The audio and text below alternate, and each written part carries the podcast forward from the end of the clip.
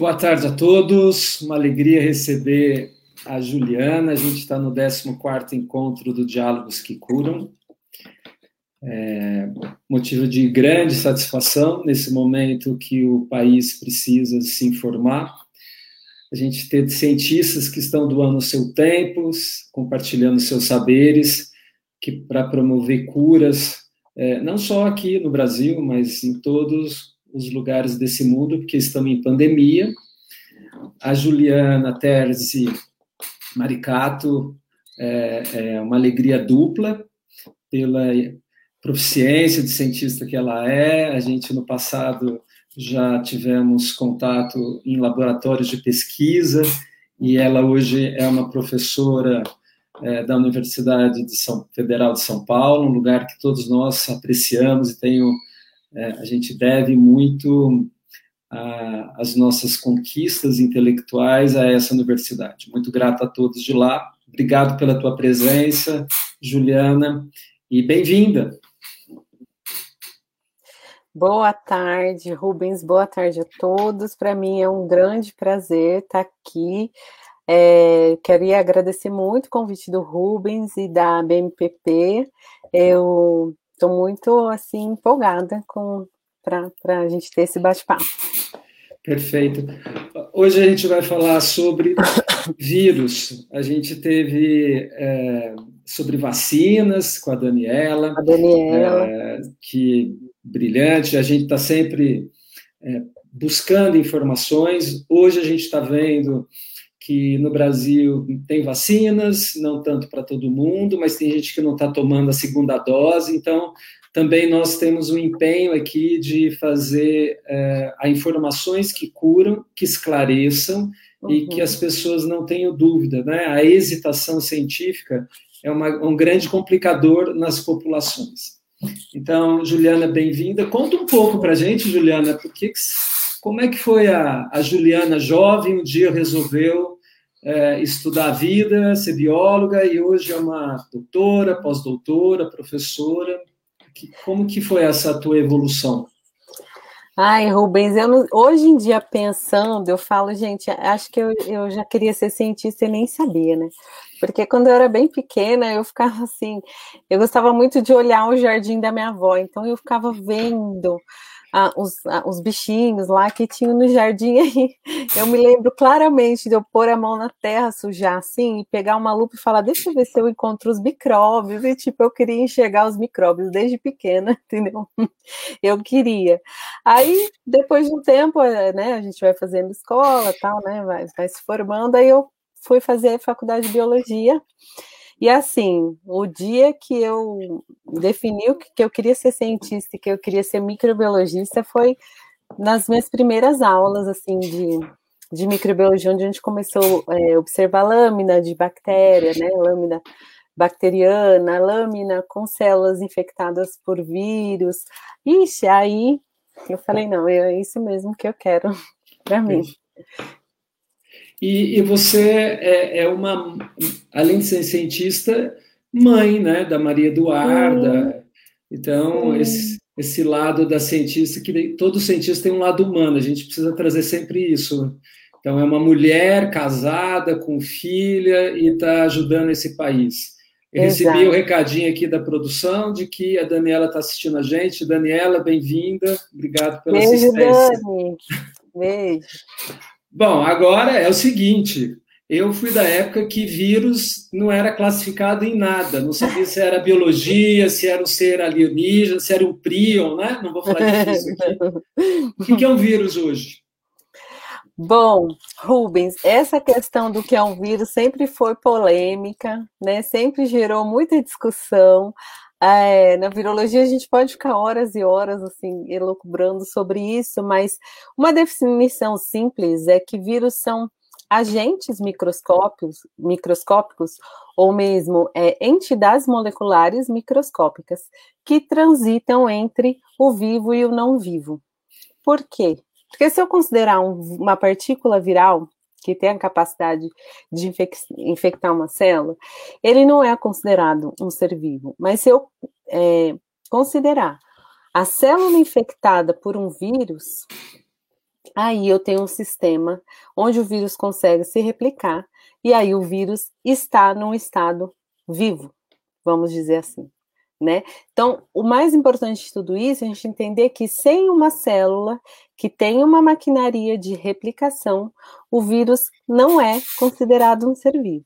A partir do momento que ele infecta, ele adquire, infecta uma célula hospedeira, é, pode ser uma célula de mamífero, pode ser uma célula bacteriana, no caso é, dos, dos, vírus bacteriófagos, ele consegue se replicar, se multiplicar. Então, a gente sabe que para ser considerado ser vivo, né, o organismo tem que ser capaz de se multiplicar. Só que o vírus só consegue isso se ele entrar dentro de uma célula hospedeira. Então, olha, isso é muito importante para todos nós. Primeiro, que definição de vida é uma definição que tem várias definições. A religião Sim. traz uma definição, a ciência traz outra, a filosofia traz outra. Então, primeiro que todo mundo que estiver assistindo, por favor, fiquem tranquilos, né? De que o que é vida e que hora nasce a vida é uma, por exemplo, discussão na hora da gravidez, por exemplo. Então, e a Juliana Exato. trouxe para a gente que vírus é algo que está ali, um pouco ponderável, e ele provoca a existência dele quando ele encontra um hospedeiro. Exatamente. Então, todo vírus ele precisa de um hospedeiro. Todos os vírus vieram de é uma zoonose, né? Porque a gente considera o vírus ele tem vírus de planta, tem vírus de bicho, tem vírus de gente. Uhum. Posso dizer assim, doutora? Pode, pode sim. Os vírus que vêm para o ser humano, eles vieram de plantas ou vieram de bichos? Vieram de bichos, é, principalmente de animais mais próximos, né, no convívio humano, certo? É, muitos deles se adaptaram aí até a transmissão de humano para humano, depois dessa jornada evolutiva, mas esses animais, quer dizer, a gente pode Está falando de um, um, mamífero, um roedor, um, até um inseto, um artrópode. É, são os, hosped... são os reserv... chamados reservatórios que a gente é, é, considera né, que possam estar aí transmitindo os vírus para os seres humanos. Perfeito. Ô, ô, Juliana, vamos tentar fazer uma recapitulação das doenças que a gente tem. Você acabou de dizer para a gente assim, olha, vírus acompanha a domesticação de animais uhum. e conforme o, o, ser humano foi domesticando, os vírus desses bichos foram nos infectando. Exatamente. Então, sei lá, uh, qual vírus que você gostaria? Sei lá, AIDS é uma doença causada por um vírus que veio de símios, parece, né? Sim, uma das teorias muito aceitas é que ele tenha vindo de primatas, né? Primatas não humanos. Macaco. É, do macaco, exatamente. É, na verdade, a gente tem eles, os vírus semelhantes, né? Os vírus que causam imunodeficiências, temos em macacos, temos em felinos, que são similares, né? Ao, ao HIV, mas tudo indica evolutivamente que o HIV o, o, vírus da imunodeficiência que se adaptou aos humanos, né, o HIV, ele tenha surgido de um primata não humano. Bom, o vírus HIV, embora é, a gente hoje em dia tenha um, assim, um, um, é necessário destacar que a gente tem um tratamento, um acompanhamento exemplar aqui no Brasil é, para o tratamento do vírus uh, do HIV, mas esse se a gente for somar, o vírus HIV começou a, a, causar né, problemas, enfim, epidemias em humanos na década de 80, bem no início da década de 80. E aí, de lá até agora, estima-se que ah, pelo menos 35 milhões de pessoas já tenham morrido por conta do HIV no mundo. Então, assim, é um vírus que ele também está espalhado nos cinco continentes é, embora a qualidade de vida do portador do HIV hoje seja muito melhor e seja assim infinitamente uh, mais longeva do que uh, no início, né, do surgimento da pandemia em 1980, a gente tem muita gente, muito, muitos indivíduos infectados, a gente tem muito HIV circulante, quer dizer, um vírus bem preocupante ainda. Juliana, é, a gente tem, a gente teve recente uh, uns, a gente chama surtopandemia da febre amarela que a gente teve aqui no Brasil. Ah, então, aqui a gente teve um surto, tivemos surtos, né? Porque, bom, já que você tocou no assunto, assim, pandemia, qual é a diferença, né? De surto, Perfeito. epidemia e, e pandemia. Então, o surto, ele está restrito a um determinado local, geograficamente, tá? A gente é, teve uns surtos, tivemos surtos de febre amarela, é, acho que, se eu não me, se eu não me falha a memória, em, em 2018, aqui Sim. no Brasil, é, no estado do Rio de Janeiro, no estado de São Paulo, no Sudeste, né? Então, é, esse surto, é, ele meio que pode até se dizer que ele configurou uma epidemia, porque muitos estados brasileiros depois foram é, apresentando casos e mais casos. Então, a epidemia, ela é, é mais, é, vamos dizer assim, é mais, é, não é tão restrita quanto o surto, tá? Mas ela não é tão disseminada com, com, como uma pandemia. Então, quando é considerada pandemia, por exemplo? Quando aquele, é, aquela doença, aquela epidemia, ela já atingiu os cinco continentes no mundo. Perfeito. Então, o mundo inteiro tem aquele é, agente circulando. E é o que a gente está vivendo. Quem declara a Organização Mundial da Saúde, então o surto pode evoluir para uma epidemia local e a epidemia vira transcontinental, vira o mundo todo, e agora Sim. a gente está virando a vivência da, do SARS-CoV-2. Tem algum vírus que é nasceu do ser humano, de humano para humano? tirando a virulência de uma pessoa com a outra, porque o humano é meio virulento às vezes, né? é, o humano às vezes é bem virulento. Olha, Rubens, a gente tem alguns vírus que eles estão muito adaptados aos seres humanos e eles são transmitidos de humano para humano, como por exemplo os vírus da herpes, eles não precisam de um vetor, vamos dizer assim, né? O vírus da herpes, o vírus do sarampo, então, são vírus que eles já estão muito adaptados. Eu não sei te dizer exatamente, nunca estudei a, a, história evolutiva, vamos dizer, desses dois vírus, mas são vírus que estão é, é, em circulação entre humanos e são transmissíveis, adenovírus também é, sem precisar de um vetor, por exemplo. Perfeito. Agora, para o SARS-CoV, é, isso é, é, mais fácil, né? Porque é tudo tão recente, então, quer dizer, o vírus já, já sofreu o que a gente chama de spillover, ou seja, ele saltou já de espécie. Quando é, ali no, em 2019, em dezembro de 2019, ele estava ali é, começando a ser transmitido de pessoa para pessoa, existe, é, existem trabalhos, se a gente for ver na literatura, que mostraram em 2018 que cientistas chineses conseguiram isolar esse vírus de é, morcegos, por exemplo, e alertando que, olha, o morcego é um potencial é, reservatório para um novo coronavírus respiratório. Então, quer dizer, em 2018, esse vírus estava ali circulando no local, na China, ali perto da província de Wuhan, é, entre morcegos. E aí, rapidamente, ele adquiriu a capacidade de é, infectar seres humanos e ainda de um ser humano transmitir para outro sem a necessidade dessa é, intermediação de nenhum outro, ah, de nenhuma outra espécie animal. E é isso que é o grande, a, o grande desafio para a virologia, talvez, né? É, eu vou trazer isso, esse nome, o salto, né? O salto. Salto. Mas é um salto evolutivo para o vírus que a gente se dá mal, né?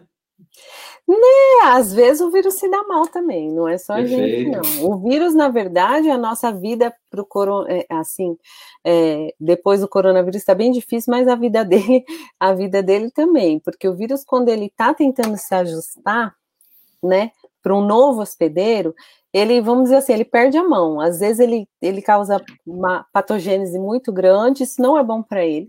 Então, ouvi, vou falar igual o professor Mário Janine, lá da Unifesp, fala, o, o SARS-CoV-2, ele não quer matar o hospedeiro, ele só quer ficar ali, entendeu? E ser transmitido. Mas exatamente quando um vírus está é, nessa transição, vamos dizer, né, de um de um hospedeiro para o outro, ele perde a mão. Então ele vai, ele pode entrar causando muita patogênese, aí, ou seja, né, muitos muita, muita doença, doença, uma doença muito severa, uma doença que leva o hospedeiro a, a óbito, enfim.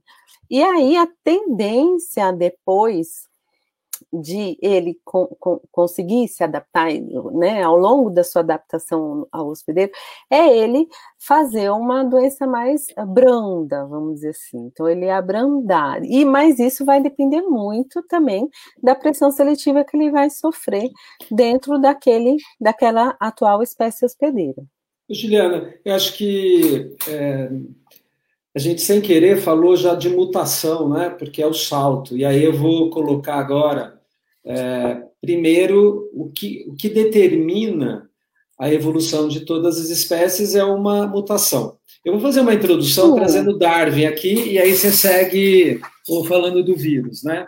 A gente, na biologia, tem a, a, a evolução das espécies pela seleção natural das mutações aleatórias. Mutação são as trocas é, do, das letrinhas do nosso código genoma, do nosso código genético, e são essas trocas que podem nos evoluir para o melhor ou nos trazer doenças. No vírus, Sim. é um pouco mais ou menos a mesma coisa. Sim.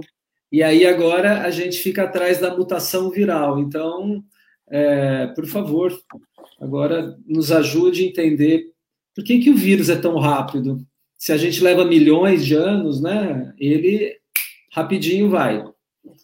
Sim, então por que ele é tão rápido? Porque assim, a geração de novos, de novas partículas virais, é, dependendo do vírus, é, é, óbvio, mas vou falar do SARS-CoV-2, dos coronavírus, é, ela é muito rápida. Então, assim, a, o que a, um ciclo de, vamos, vamos chamar assim, um ciclo de evolução humana demora o quê? Uma geração inteira, o vírus, em algumas horas, ele tem uma geração inteira, né? Isso é uma coisa.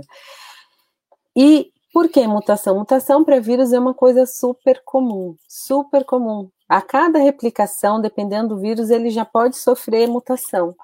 Porque é, eles, os vírus carregam, né? E aí a gente, deixa eu só voltar na, no conceito de vírus. O vírus, ele é uma, um, um uma partícula que, no mínimo, ele tem que ter o material genético, né? Que pode ser, que é assim, o organismo, a, a, a, a, associação molecular mais simples que a gente conhece, assim, é, de certa forma. Porque ele tem que ter o material genético, ele tem que ter o capsídeo, que é o que protege esse material genético dele, e ele tem que ter a enzima replicativa dele quer seja uma DNA polimerase, quer seja uma RNA polimerase, quer seja uma transcriptase reversa. Então ele leva dentro da partícula dele essas coisas, esses, né, essas, uh, esses acessórios, essa enzima, para ele poder se replicar. E por que eu estou falando isso? Porque essa enzima do vírus, ela não é tão eficiente quanto a nossa, ou quanto a de organismos mais evoluídos, né? Essa enzima, ela tem embutida nela uma taxa de erro de cópia do genoma, entende? Então, a cada ciclo viral, a taxa, por exemplo, do HIV de replicação é de uma mutação a cada 10 a terceira bases que ele vai replicando. O genoma dele tem 9 mil bases, certo?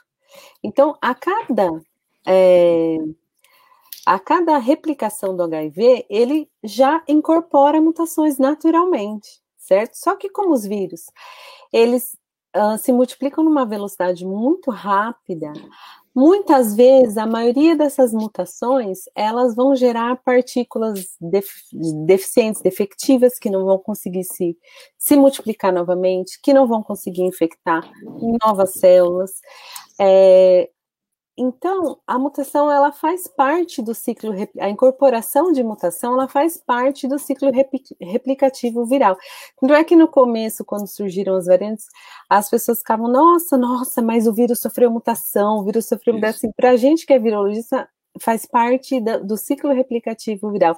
E olha que o SARS-CoV-2, a taxa mutacional dele, ela é bem menor do que o HIV, ou seja, ele precisa de mais ciclos replicativos para incorporar uma mutação, porque a enzima que copia, né, vamos dizer assim, o genoma dele, ela é uma enzima que possui até um certo nível de correção de erro, né? De Ô, Juliana, vamos voltar um pouquinho então, porque uh, é, isso para mim é, acho que é necessário as pessoas entenderem. Um Sim. vírus ele tem que ter um material genético, que pode ser o DNA e o RNA, né? Sim, pode. Isso. Então, tem que ter uma membrana que envolve, que no caso de vírus, a gente chama. A gente tem que imaginar que é um ovo, né? Que ele tem que ter uma casca, um material, e ele tem que ter a possibilidade de se dividir, replicar, infectar o, uma outra célula. Exatamente, é isso mesmo. O, o vírus do SARS-CoV, ele é RNA, correto? Ele isso, é um vírus, ele tem um, um RNA. Então, o genoma dele está contido no RNA. No RNA. E aí, quando você fala da taxa mutacional e que você comparou, é. Então, é, é todas as vezes que ele vai se dividir numa célula do hospedeiro, quando ele vai lá se reproduzir, uhum. ele está embutido já na, na, biologia desse vírus que ele é, tem erro de fábrica, ele pode errar o padrão de qualidade dele não é tão perfeito quanto o nosso, por exemplo. Não. Não é Tem... é tão ruim que nem do HIV, mas não é tão perfeito quanto o nosso, vamos é. dizer assim. E são essas taxas mutacionais, essa quantidade de mutação que acontece, que, por exemplo, ajuda a gente a fazer vacina ou não, né?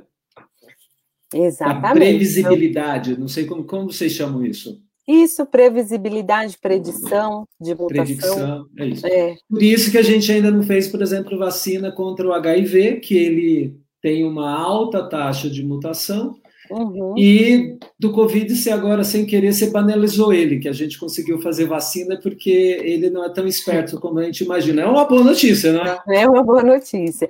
Não, é, quanto mais... É Quanto menor a taxa de mutação de um vírus, é mais assim. É, a gente acredita que seja mais fácil, que a vacina, né, seja mais duradoura, que a vacina, ela, como é que eu vou dizer, seja mais eficiente, eficiente também por mais tempo, né? Então, uma das coisas que determina é, isso é, é, justamente o tanto, né, o, o nível de, de mutação que aquele vírus pode, né, é capaz de, de fazer, né? Mas, enfim, a mutação é uma coisa que faz parte, assim, a virologia, a mutação, a incorporação de mutação, ela faz parte do ciclo de replicação de qualquer vírus, entendeu? E todas as mutações são importantes? Quando elas pa passam a ter, ser interessantes ou não? Assim, quando que preocupa virologistas ou não? Então, é bem assim, um estudo de comportamento viral, né, no caso. Então, se a gente, por exemplo, tá Uh, de repente você começou a notar numa epidemia que né, em determinado local muitas pessoas ou estão adoecendo mais rápido, ou o vírus está se espalhando mais rápido, ou é, tem algum sintoma diferente, né? Então, por exemplo, no caso do Zika vírus, quando teve, puxa vida, o vírus parece que está associado com a microcefalia. Então, assim, é, são coisas, são, são uh, efeitos do vírus que começam a preocupar e falam, bom, então peraí, é, se uh, no primeiro momento da pandemia a gente tinha ali o vírus uh, sendo, um, sendo como é que eu vou dizer? Eliminado, certo? Dentro de, sei lá, 15 dias. E aí, num segundo momento, uh, o vírus começou a parece que se espalhar mais rápido, de uma hora para outra o número de casos assim aumentou absurdamente. E, e aí a doença começou a se arrastar, ela não, não, não, não foi resolvida naquele tempo esperado, aí a gente já começa a ficar uma alguma preocupação, exatamente, preocupar. Outra coisa importante também que aconteceu com o SARS-CoV é a reinfecção. Então, poxa vida, por que, que é, algum, aumentou tanto a taxa de pessoas que se reinfectaram? Então, aí a gente já fala, opa, peraí, alguma coisa está acontecendo, vamos ver o que, que é que aconteceu com esse vírus. E aí, onde os virologistas isolam, né, assim, com total ajuda do, dos clínicos, a gente obtém as amostras, tenta isolar em laboratório, sequenciar e achar exatamente as mutações. E aí, quando uma mutação ca causa preocupação, quando ela é, é ela está numa proteína muito importante, quer seja para a patogênese do vírus, quer seja para a infectividade do vírus, né, que possa alterar, e inclusive alterar o tropismo, alterar a célula-alvo que ele infecta. Então, vamos supor se um vírus ele infectava apenas células uh, do rim, mas aí de repente você começa a ver que o paciente tem sintoma renal, tem sintoma neurológico, então que será que aconteceu?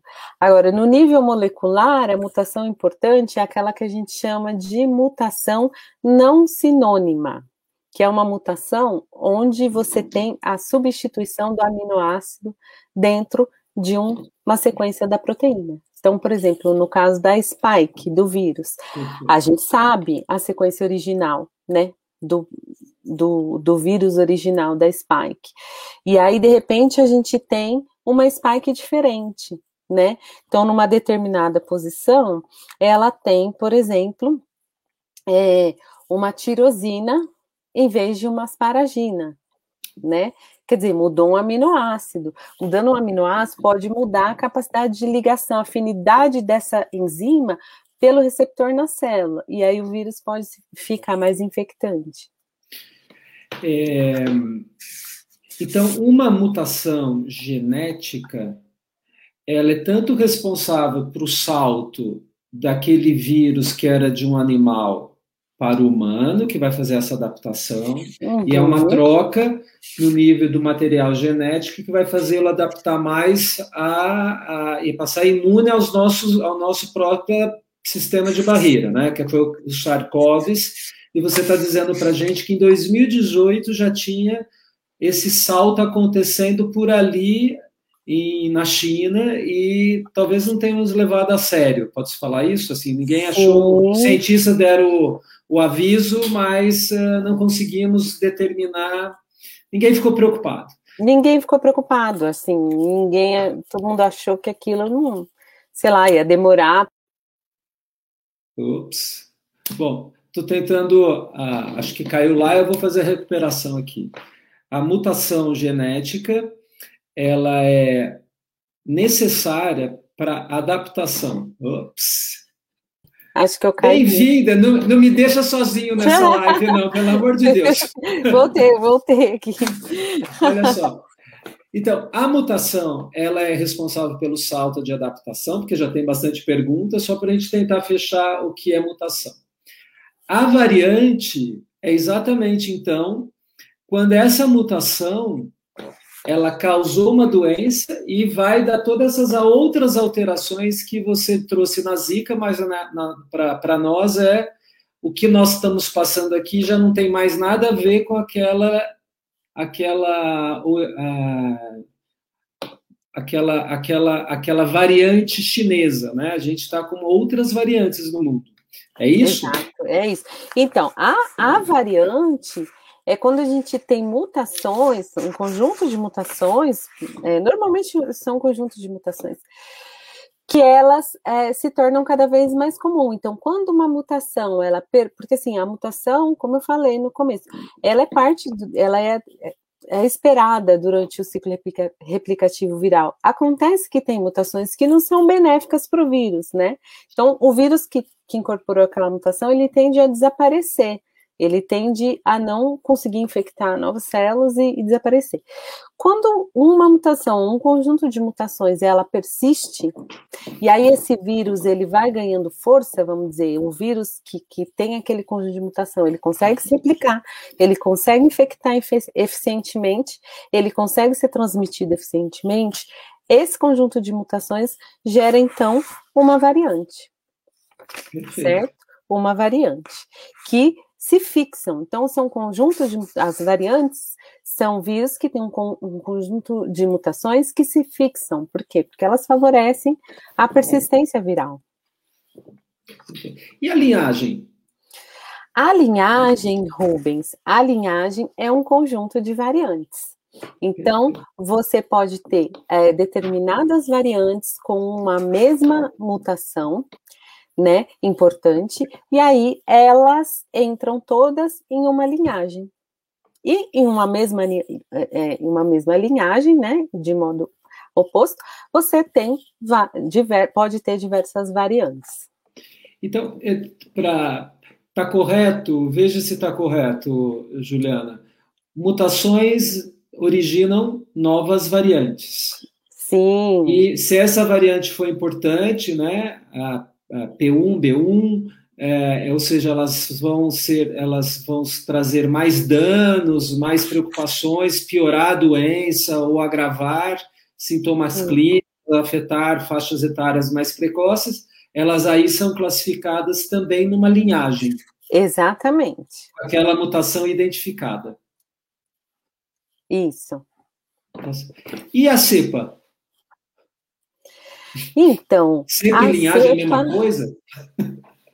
Não necessariamente. A cepa é quando a gente já tem alterações fenotípicas causadas é, por determinadas é, linhagens, vamos dizer. Então, é, a, uma, a, gente pode dizer que a gente tem uma nova cepa quando você tem aí uma mudança de comportamento do vírus, ou uma mudança na patogênese, uma mudança na virulência, no caso dos vírus, né? E serve também para bactérias e outros micro-organismos. Então, vamos supor, você tem comportamentos ou fenótipos diferentes, né, do vírus original, certo? Então, aí você pode dizer que você tem uma cepa diferente. Perfeito. Para a gente repegar a lição de casa, é, Juliana, vou pôr aqui o que a gente já sabe para a gente ir respondendo, então. Né? Ah. A primeira, a primeira é, variante, que é de Wuhan, de, você está falando que já é 2018, mas para a ciência a gente conseguiu nos começo, no comecinho de janeiro de 2020, né? Sim, isso foi quando a gente, é, foi quando a, a, o vírus ele, ele já começou a ser detectado em humanos. De 2018, os pesquisadores fizeram um estudo em morcegos, né? Porque como você falou, para a virologia é muito importante esses trabalhos de vigilância, né? Onde você tenta e isso é uma coisa assim que no Brasil precisa ser ainda é, é, desenvolvido. A gente tem iniciativas que, por exemplo, grupos de pesquisas que monitoram animais silvestres na Amazônia, é, no Rio de Janeiro, em florestas e tal. Então é daí que a gente consegue assim traçar um panorama de, de quais vírus podem possivelmente passar a infectar o homem e aí possivelmente causar surtos, é, epidemias, Deus me livre, pandemias, mas enfim. É, é, claro, né? É uma coisa, é, é um, um, aspecto que a gente tem que levar em consideração. Então, na China, ainda mais que eles têm muito uh, histórico já com vírus respiratórios, né? Até pelo, pela alta manipulação de, de, de é, animais, pelo consumo de animais uh, exóticos, animais silvestres, nem sempre uh, co cozidos ou, enfim, é, vamos dizer, desinfectados, né? A gente sabe que eles têm um, uns hábitos assim meio exóticos, e aí isso facilita, né, a transmissão de um vírus uh, de um animal para o homem. Então, naquele, no caso de 2018, os cientistas que faziam essa vigilância em morcegos, eles já tinham detectado um novo coronavírus, ali presente nos morcegos, ou seja, é um sinal de que, poxa vida, daqui a pouco, né, se a gente, né, não, não, não uh, tentar manter um, um, distanciamento ou hábitos de higiene mais uh, estringentes, pode ser que esse vírus venha infectar o homem, né? Então, é... Tem o um encontro do bicho, né, do animal, por práticas e hábitos alimentares menos saudáveis, mais insalubres, mas também tem a invasão do homem no seu habitat, com né? toda certeza, tem, e, e com duas... toda certeza. Tem, tem as duas é, as duas mãos, né? Então, quer dizer, lá na China, aqui no Brasil, a, cada vez mais o ambiente urbano do ambiente silvestre, ele não está mais assim, fisicamente uh, distinguível, a gente não tem mais essa fronteira. Então, os animais silvestres que podem ser reservatórios virais, eles adquirem hábitos mais urbanos. A gente está indo muito mais para perto das florestas, e aí tudo que acontece também tem impacto, o desmatamento tem impacto, as queimadas têm impacto. É, a, por exemplo, a expansão urbana desordenada, o que acontece na China, por exemplo, tem um impacto. Então, é, a tendência, infelizmente, é a gente cada vez mais ter essas, um, esses eventos. Juliana, é, então agora a gente está cada vez mais consciente com, com suas explicações de que as variantes são as variantes genéticas, né, que vão causar é, mudanças, uhum. e a gente ficou meio íntimo, né, a de Wuhan, a gente fala da P1 brasileira, a B1 Sim. africana e a, e a, e a, e a, e a inglesa, né? Algumas Isso, vezes as pessoas chamam. É, por que, que em Wuhan, na China, não teve esse salto que teve aqui, né? Por que, que não teve essa, as mutações na China ou na Coreia, os países que não tiveram mais morte, Nova Zelândia, por que, que não houve a evolução dos vírus nesses locais. Ou pelo menos, eu não sei se tem, pelo menos, não sei, ninguém sabe, não, né? É, a gente não tem, bom, até o momento não tem uh, agora grandes variantes de preocupação nesses locais. Olha, Rubens, eu acredito que não houve um salto, porque a, a, epidemia lá foi controlada, o tempo de resposta deles, o preparo, toda a estringência do lockdown que eles fizeram, ela possibilitou com o controle mais rápido da epidemia, certo? Entendi. Então, o vírus, ele, uh, vamos dizer assim, ele sofreu menos uh, ciclos replicativos, né? Porque a transmissibilidade foi menor, o número de pessoas infectadas foi menor.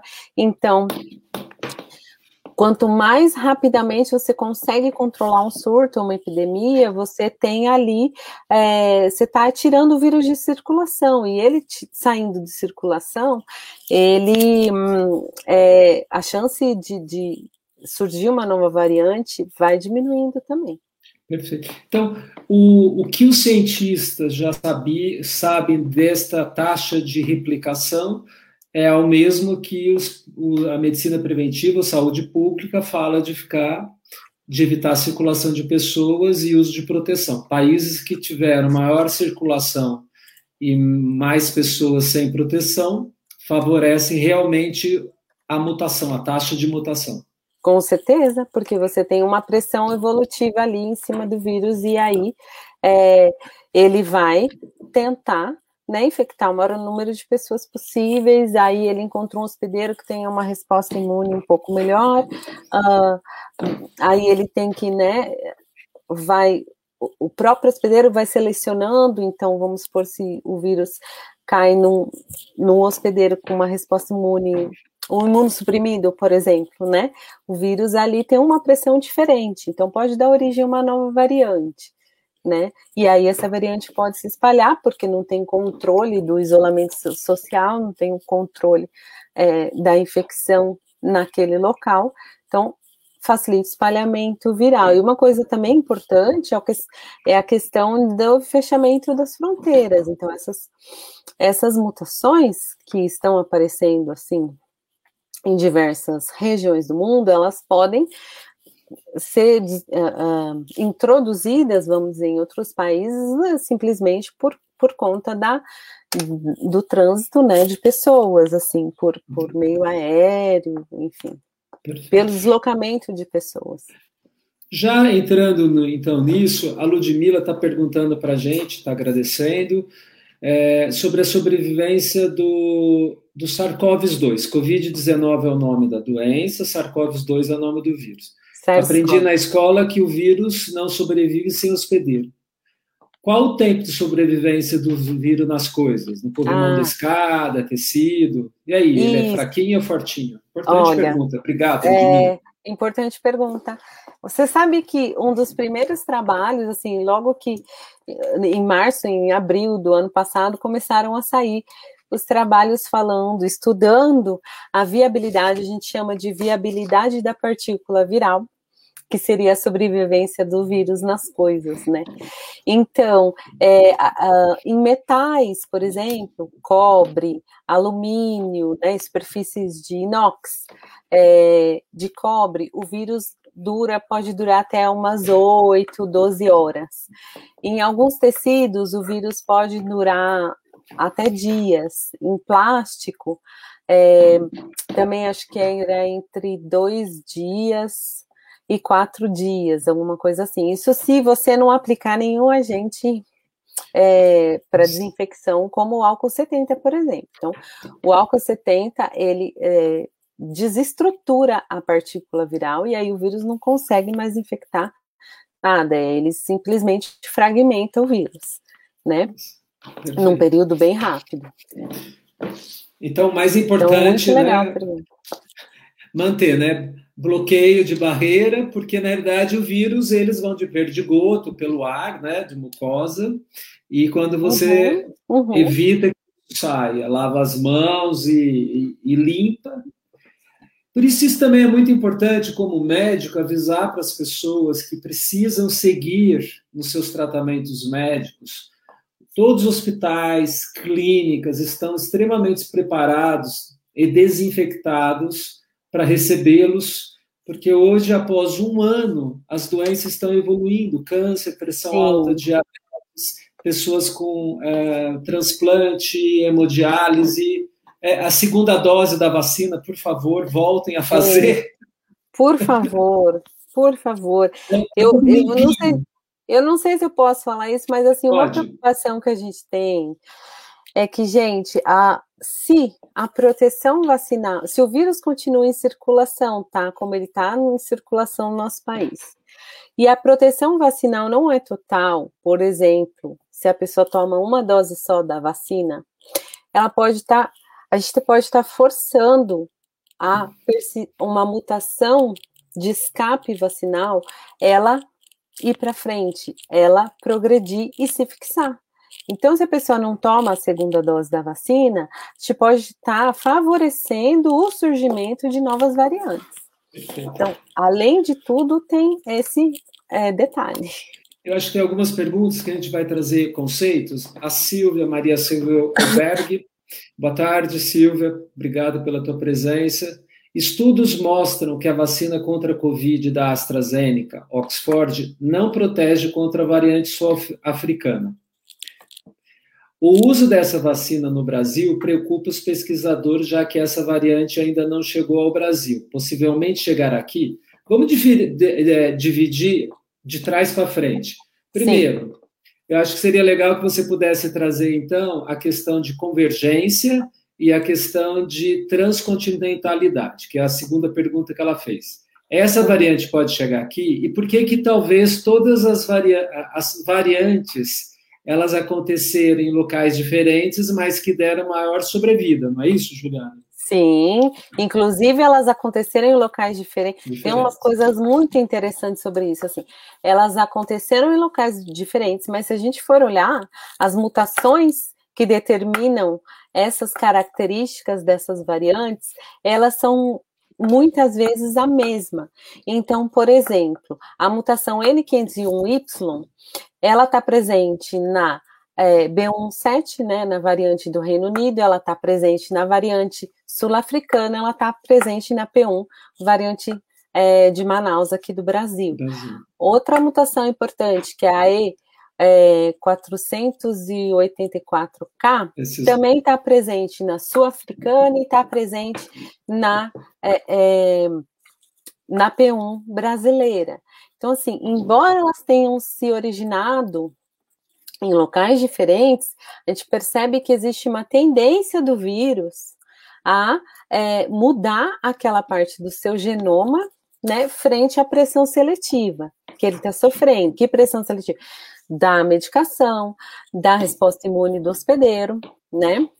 A vacinação também pode ser uma pressão seletiva, mas nesse caso ainda, vamos supor que não estava tão estabelecida a vacinação, então, com certeza, essas, essa pressão seletiva foi mais da resposta imune do hospedeiro. E sabe o que é mais engraçado, Rubens? Conta é que você vê, essas variantes surgiram a, a, mais para o final de 2020, início de 2021, né? Que a gente começou a ter os reportes.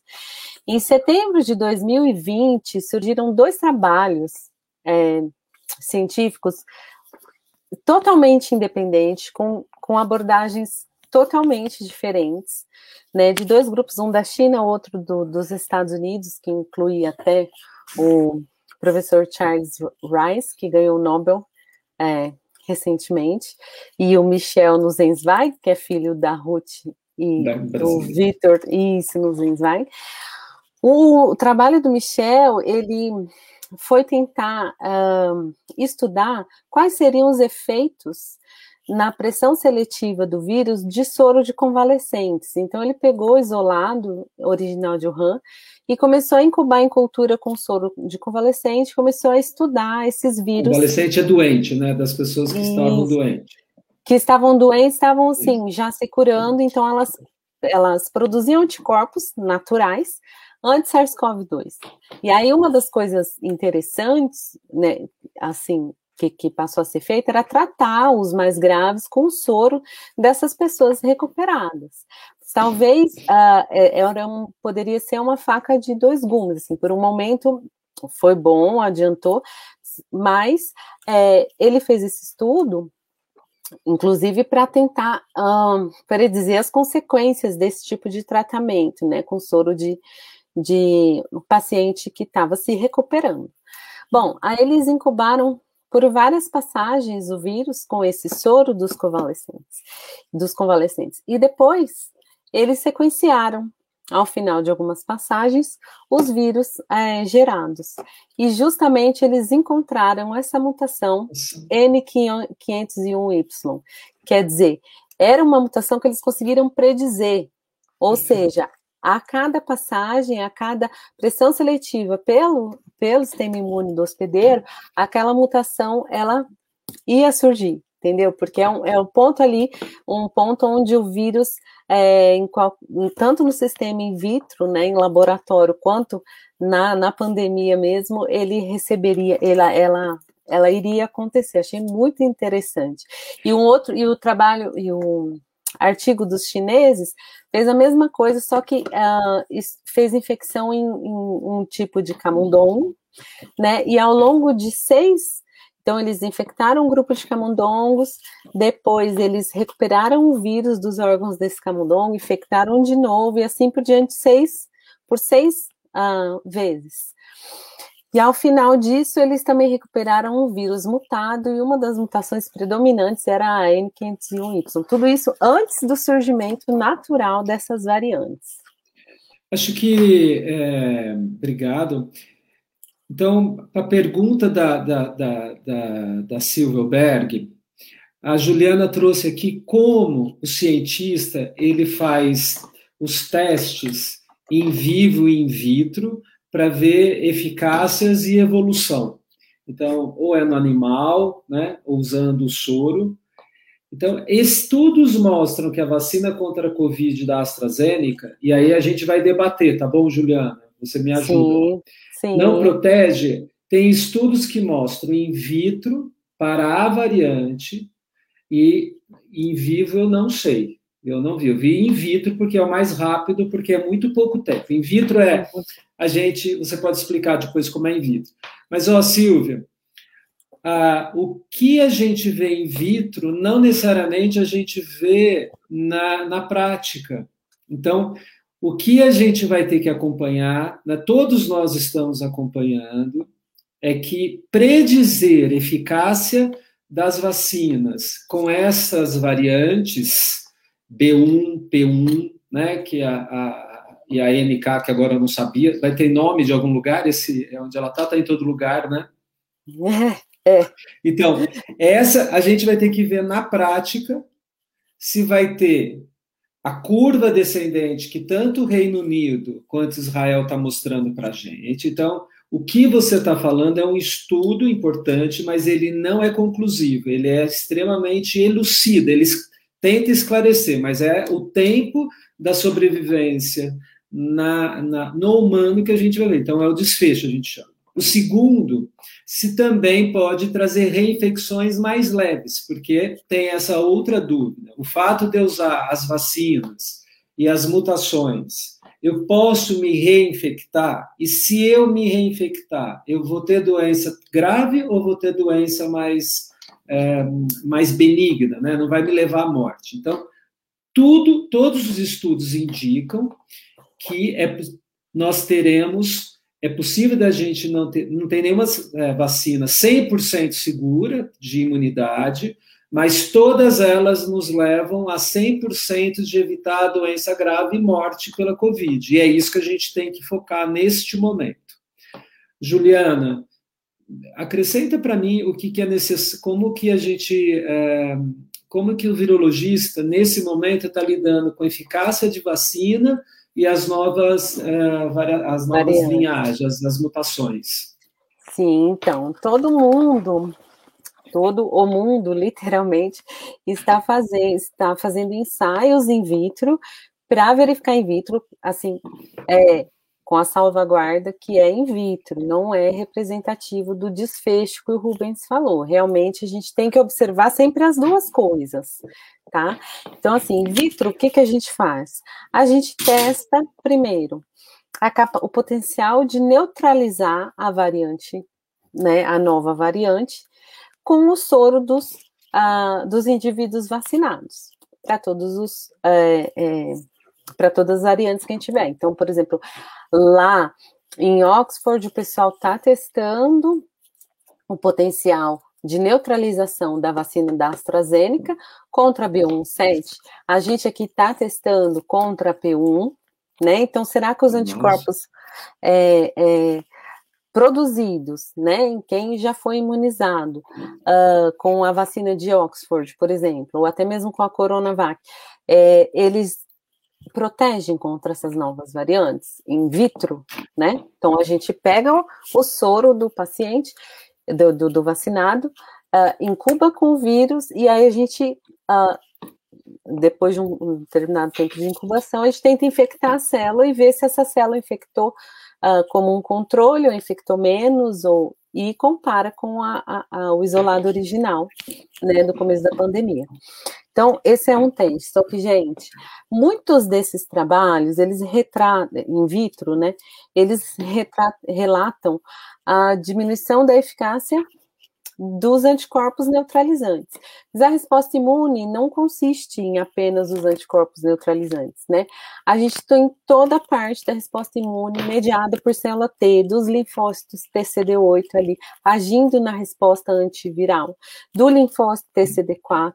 Então, é, é preciso, mesmo no estu nos estudos in vitro, investigar mais a fundo o que, que a gente está chamando de é, é, diminuição da eficácia da vacina e de não proteção, tá? É óbvio que o ideal é uma vacina que, que induz anticorpos protetores, e se a gente tiver anticorpos protetores, a gente pode resolver ali, mas a resposta imune não é só isso, então a gente tem toda uma parte. Por exemplo, no, no artigo onde eles mostraram, avaliaram é, em um determinado número de, de com um determinado número de amostras, tá? Ainda não até meio não muito grande, né, da vacina de Oxford, do pessoal do grupo de Oxford, eles dizem ali que eles, quer dizer, eles avaliaram a resposta imune humoral, né? Então eles viram uma queda de eficácia nos anticorpos protetores frente ao uh, a cepa B1, a, a variante B117 e a P1 brasileira. Mas eles mesmos fizeram uma reanálise da resposta imune celular mediada por célula T e eles viram que não houve prejuízo, né, né com relação às duas variantes, porque às vezes o pedacinho do vírus que o anticorpo enxerga, ele é diferente do, da porção do vírus que o linfócito TCD8, por exemplo, enxerga e vai combater. Então, a resposta imune é complexa. Então, a gente não pode avaliar só por um teste de neutralização in vitro e descartar a vacina de uma vez, entendeu? Silvia, eu acho que eu quero. É, gente, quando, quando o cientista se encontra, a gente fala os termos mais difíceis também, né, Juliana? Sim. então, o que é importante? O que a gente tem para medir resposta imune não é toda a resposta imune. Então, os anticorpos neutralizantes, o IgG, né? A gente tem várias respostas. Então, um estudo ele não pode ser conclusivo. Então, Silvia, é, quem usou AstraZeneca, fiquem tranquilos. Né? Fiquem tranquilos. a pergunta que ela traz, fica tranquilos no sentido de que é, tem partículas do vírus que está ajudando o sistema imune a amadurecer e criar mais anticorpos e que pode ajudar a apoiar aquelas pessoas a terem um sistema de defesa mais sentinela, mais resiliente, mais ativo, Pode não evitar de ter a doença? Sim. Pode evitar a morte? Sim. Então é isso. A questão de trombos, que ninguém perguntou, e acho que talvez seja um bom momento, né, da vacina AstraZeneca, a gente está vendo que no Brasil as pessoas estão indo e não querendo receber a Covishield, que é o nome dela. Então, é, existem várias questões envolvidas na, na, na AstraZeneca, o próprio jeito como ela, as indústrias farmacêuticas colocaram os seus resultados à Coronavac, mas não há uma evidência que é um, um, um efeito é, frequente, ele é raro, raro, muito raro, é 0,07. Então, então, Juliano, se você puder trazer informações para as pessoas voltarem a receberem a vacina AstraZeneca, os países europeus que é, resolveram fazer a vacina acima de 50 anos, porque os eventos tromboembólicos é mais em mulheres, jovem, e é entre 5 e 30 dias. Então, uhum. pode ter envolvido pílula anticoncepcional, pode ter várias outras questões. Né? Fatores, né? predisposição genética, Genética. fatores epigenéticos, a gente sempre tem um conjunto de variáveis, é. e é por isso que qualquer vacina, qualquer vacina, ela não é 100%, 100% pontualmente segura. Existe sempre um 0,00 alguma coisa que pode ser que apresente algum efeito é, grave, né? O raro, é grave, porém muito raro. E aí isso não é, é uh, vamos dizer assim, se o evento é raro, ele não é, não pode é ser relacionado. Também, né? Exato, e ele não pode ser relacionado totalmente à vacina. Existem outras variáveis que podem estar influenciando naqui, naquele é, efeito, né? Que, que aconteceu, por exemplo, da formação de coágulos raros. Então, assim, é, a partir do momento que a vacina, olha só, a, a, gente tem que sempre pensar quantas pessoas no mundo já receberam essa vacina, quantos casos de coágulo foram reportados. Então, se a vacina ela tem muito mais, muito mais eficácia do que um prejuízo, sabe? Agora, é, efeito colateral grave, isso até aspirina dá, entendeu? Então. Nada. Quem lê bula sabe, né? Eu, mas eu acho isso, isso é importante. Eu acho que isso que a Juliana trouxe, a pergunta da Silvia é importantíssima nesse momento deste país. A gente está sempre olhando para tudo que é mundo, é pandemia, né? Então, é, o Reino Unido, que é um, onde tem uma das fábricas, que é uma da, da Astra, é o país que mais está vacinando com Sim. essa. Então, sigam. É, por favor, pessoas que estiverem ouvindo, ou saibam que foram ao posto de saúde e não quiseram tomar, a, a vulnerabilidade a, a, ficar sem a, a, a, vacina é um risco muito maior, não só para si, como para todos nós. Muito então, maior, e a gente sabe que a porcentagem, é no caso de óbito, é, pela doença natural, é muito maior do que essa porcentagem que a gente está conhecendo agora da formação de coágulos e de indução de doença grave é, é pela vacina. E a vacina. Então, Perfeito, desculpa. Imagina. E acho que a segunda, acho que já está respondida, Silvia. Uh, independente se a P1 ou a B1, o vírus já está fazendo as suas próprias mutações adaptativas e, independente da mutação que está acontecendo na África do Sul, é parecida com a nossa em relação à sobrevivência e evolução da doença, correto, doutora? Sim, com certeza, é isso mesmo. A Vânia fez uma pergunta ótima, que é um lado bom né, do vírus. Cada vírus Sim. tem mais afinidade com órgão ou tecido? Sim, sim. É claro que existem, por exemplo, a gente até às vezes na virologia a gente costumava dividir para ficar mais didático os vírus por, por região, por, por órgão tecido. Então, existem um conjunto de vírus que tem maior afinidade por células do trato respiratório, existem um conjunto de vírus que tem mais afinidade por células do trato gastrointestinal, existe um conjunto de vírus que tem afinidade por células do sistema imune, afinidade maior, né? Então, sim, existe uma certa especificidade. É, e uma coisa legal, assim, que a gente tem que estudar, a gente não, não pode também só ficar assim focado ou fechado naquela especificidade. Ah, então tá, o SARS-CoV-2 é um vírus respiratório, então ele só vai afetar as células respiratórias? Não.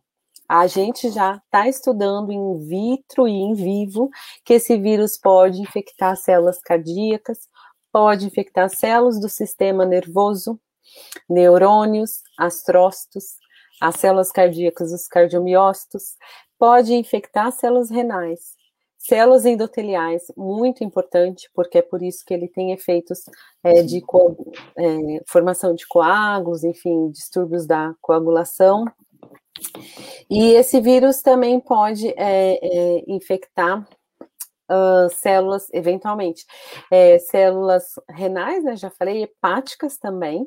Então, é um vírus que uh, não é o principal, não, não são as principais células alvos, alvo, mas eles po ele pode sim infectar outros tipos celulares. Assim, e até mesmo células do sistema imune. Tem um trabalho aqui feito pelos, por pesquisadores da Unicamp que mostrou que, o, que o SARS-CoV-2 pode infectar, por exemplo, linfócito TCD4. Mas é, não é a, a, marca da doença, né? Então, o vírus ele tem um tropismo, uma afinidade muito maior por célula do trato é, respiratório, que é a porta de entrada, né? No caso desse o, vírus. Na clínica, a gente tem uma, uma tríade muito conhecida e das doenças virais, de como eram e de como, de como são em relação à gravidade. Toda doença viral, ele geralmente surge na pele, com exantema. Então, rubéola, catapora, hum, sarampo. sarampo. E conforme a doença vai é, evoluindo, dá a pneumonite, né, a inflamação do pulmão, e depois a encefalite, as doenças nervosas. Então, essa é a evolução de um vírus na parte clínica. Primeiro, pele é a parte benigna. E os antigos sabiam disso. É, é, é na medicina rústica, eles faziam cataplasma, é, é. aplicavam óleo para que a, a doença ficasse na, na, pele. Esse era o sentido, né? Porque quando não, ele tinha febre e desaparecia o vermelhão da pele, sabia que ia, ia, era um sinal de piora. É que hoje no Sarcóvis vai pulmão, vai rim, vai todas, uh, e tem a ver com a, a, a, ligação onde tem receptores da, da, da enzima de conversão de angiotensina, né, um pouquinho. E quando piora é a cabeça. Então, se a gente pensar, a zika, ele gosta de células de lá, a, o pólio vai direto, ele nem faz, ele faz febre, 40 horas, então é um vírus complicado. É, o HIV, ele pega algumas coisas mais...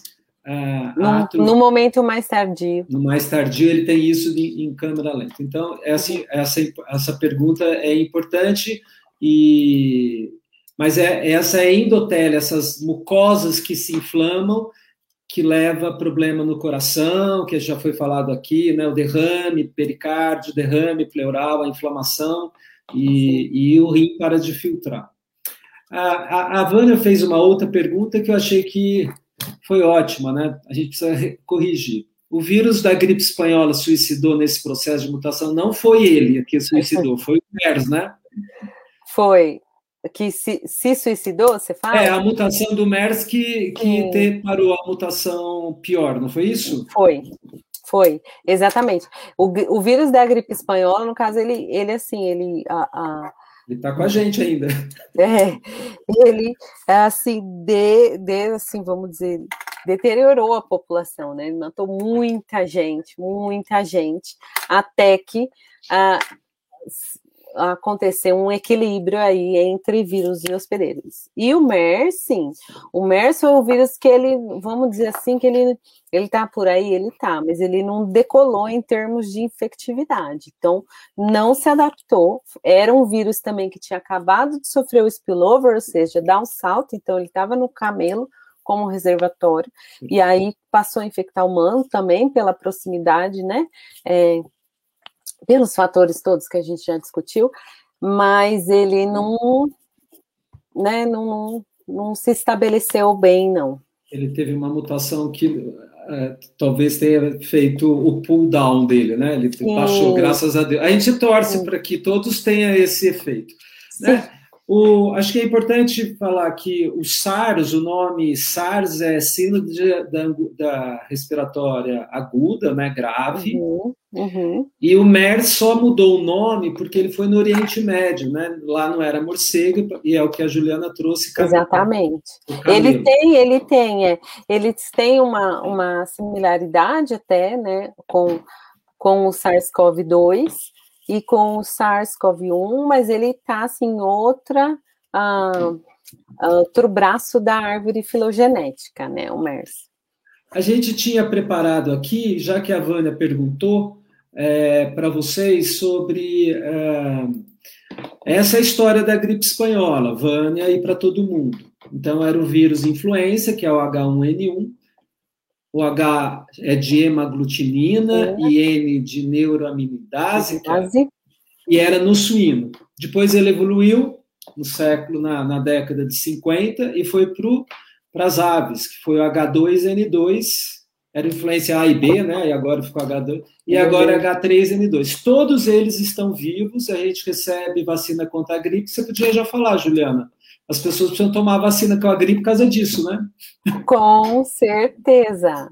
Precisam, porque o vírus da gripe aí, ó, desde 1918 tá aqui circulante. Óbvio que ele já está mais atenuado, mas é a, a, a, a vacina de influenza é importantíssima, gente muito importante. Todo mundo tem que tomar, até porque se você tiver gripe, tiver que ir para um, um, hospital, né, precisar de algum atendimento, Tá tudo super lotado, atendendo os Covids, os Coviders. Então, gente, é nada melhor do que tomar essa vacina. É, a gente só recomenda que deem um espaço de tempo entre as vacinações do SARS-CoV-2 e da influenza esse ano. 14 dias, né? Sim. É isso aí. Então, quem está esperando daqui 14 dias, tem a turma dos 60, 61 e 62, agora no comecinho de maio, não deve tomar vacina de gripe. Se tomou, espera 14 dias é. e toma vacina contra a gripe. A, a Isabel fez uma pergunta ainda sobre mutação. A Índia está explodindo agora, pode ter problemas maiores do que nós aqui. Pode. É uma nova mutação, você acredita, Juliana? Sim, eu acredito que sim. Não sei te dizer se pode ser uma dessas aí que a gente Nossa. já conhece, mas eu acredito que sim. Esse é um dos sinais de alerta, quer dizer, por quê, né? O número de casos explodir de uma hora para outra. Ou será que a gente tem a introdução de uma dessas variantes já conhecidas é, de maneira uh, por intercâmbio na população indiana? Não sei. E Olha, tem isso também, né, Rubens? A gente perfeito. tem que. Não pode só. Aqui a gente está falando de uma relação vírus hospedeiro. Então a gente não pode só levar em consideração a genética do vírus. A gente também tem a genética da população, né? A população tem um background, né? específico ali. Então, a população indiana tem características genéticas específicas. A população africana tem outras características genéticas específicas. Te acha que, por exemplo, para os coronavírus, a população, a população mais suscetível é a população é, a, da África, a população africana. Mas, por exemplo, a população indiana tem outro background, isso também pode influenciar. Então, às vezes, pode até não ser uma nova variante, mas pode ser uma questão é, de uma dessas já conhecidas estar tá causando maior susceptibilidade naquela população da Índia, por exemplo. Então a gente sempre tem que olhar para os dois lados. Uma, uma das questões da área da saúde pública é sempre você vê o efeito Orloff, é onde está acontecendo as coisas, né? Uhum. E a Juliana já trouxe para a gente que os vírus estão aparentemente apresentando uma convergência biológica. Sim. independente das áreas que estão, Manaus, Reino Unido, África do Sul e talvez é, Califórnia, né, Nova York, agora é a Índia, o vírus está se adaptando cada vez melhor, isso chama-se convergência, que ela explicou, mas não significa a mesma mutação. E a gente agora tem que ver a eficácia das vacinas, se vai resolver. Então, por favor, pessoal, a Juliana já trouxe aqui, quanto mais, mais, mais encontros o vírus adora fazer as transas deles e é péssimo para a gente. Então, distancie e lave a mão. A Lúcia fez uma pergunta aqui que tem um pouco a ver. A Lúcia é a nossa próxima palestrante, é uma pesquisadora, ela vai trazer sobre inovação. É, Bem-vinda, Lúcia, obrigado pela sua presença. É, ela trouxe: existem marcadores genéticos que determinam a suscetibilidade da Covid-19? Acho Casais que moram em mesmo local compartilham objetos pessoais, um ficou doente e outro não. A doutora Maiana Zatti está desenvolvendo pesquisa nessa área. Eu vou fazer um aporte o que eu sei e a gente depois entra no debate. Obrigado pela pergunta. A Maiana está estudando a hibridização genética entre a genética Neandertal, a genética de Cro-Magnon e do Homo sapiens. Ele está vendo que algumas linhagens mais ancestrais ainda da nossa. A gente acreditava que nós seríamos homens sapiens, sapiens híbridos, é puros, e não somos. Houve uhum. cruzamento de várias espécies, e parece que quem tem a, a, a, mais genes do homem de Neandertal, né, do, teria mais susceptibilidade mas isso eu acho que é mais voltado para biologia evolutiva. Não sei se vai virar uma, um teste. Sobre os casais que moram no mesmo local e compartilham que um ficou doente. Na verdade, um ficou doente, outro não. Um testou positivo e outro não. É a uhum. parte da imunologia aí. Agora com você, Juliana.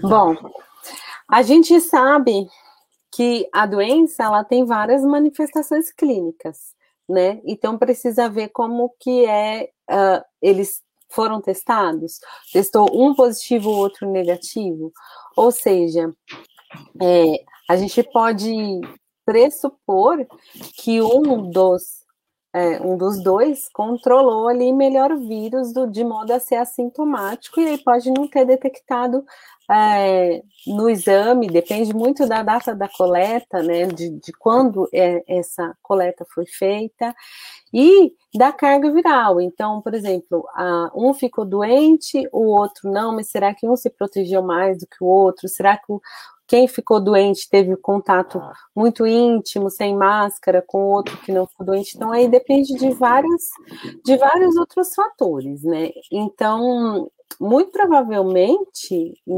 no caso, é, eu acredito que tenha sido um assintomático e o outro é, teve mais uh, uh, uma manifestação mais mar, marcada, né?